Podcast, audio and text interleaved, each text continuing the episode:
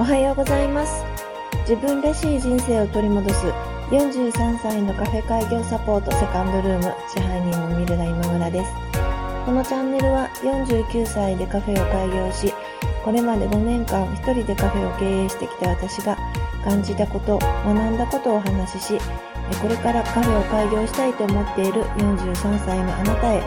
起業のヒントになればと思って作っています。本日もよろしくお願いします。ということで、えー、冒頭の挨拶をちょっと、えー、変えてみました今日は、えー、なぜ43歳なのかっていうお話をあのしたいと思います43歳って女の人にとったら結構あの岐路に立つ人あの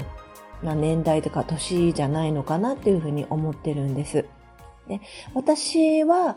じゃあ43歳の時何をしていたかというと、まあそれまであの勤めていた会社に、まあパートから社員に、まあ、なりませんか？みたいな話をいただいた時だったんですね。で、それまでなんでパートをしていたかというと、まあ子供が小さかったからっていう理由で、やっぱりあの、まあ家族のこととか子供のこととかをま優先したいっていう気持ちもあったんですけれども、上の子もまあ中学生になって、下の子ももう小学校その時多分5年生ぐらいだったと思うんですけれども、まあ、そんなにべったり子供といなくっても、まあ、ちょっとくらいだったらまあちょっとおまあ、6時とかぐらいから7時ぐらいだったら、まあ、お留守番もできるし、まあ、うちあの、おばあちゃんとかもいたので、まあ、お留守番もできるし、まあ、出張とかがあっても一泊ぐらいだったら、まあ、もうどうにかなるだろうっていうのもあって、まあ、家族の時間というのはものすごく大事だけれども、まあ、それとプラスして、まあ、自分も、まあ、一応社会的に、あの、まあ、ちょっときちんと存在したいというか、まあ、そういう思いとかもあったんですね。今は、あの、まあ女の人でももうずっと子供を持ちながら普通に第一線で働いてる方ってのもたくさんいらっしゃいますけれども、私の世代はまだちょっとそういうところまでは行ってないっていう、あの、年代だったと思います。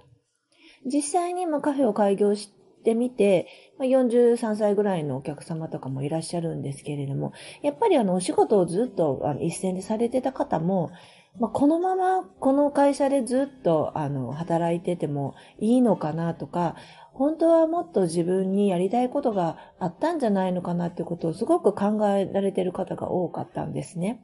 なので、まあ、43歳というのを、まあ、女性の、まあ、一つの、まあ、生き方の岐路として、まあ、考えてもいいのじゃないかなというふうに思いました。それで、まあ一応、その43歳という岐路で、私やっぱりどうしてもカフェをやりたいな。まあ前々からカフェやりたかったんだけれども、なかなかこうチャンスとかタイミングがつかめなかったんだけど、やっぱり今始めないと後悔しちゃうんじゃないのかなっていうふうに考え始めた方の気持ちというのもものすごくよくわかるし、まあ、そういう方のお手伝いができたらなということで、43歳のカフェ開業サポートということで、えー、これからもお話しさせていただきたいと思いますので、どうぞよろしくお願いします。まあ、話している内容っていうのは、今までとあんまり変わらないかもしれないんですけれども、まあ、私何の、まあ、ペースで、あの、これからも毎日、あの、少しずつヒントになるようなお話をさせていただきたいと思います。今日も聞いていただきましてありがとうございました。セカンドルームでした。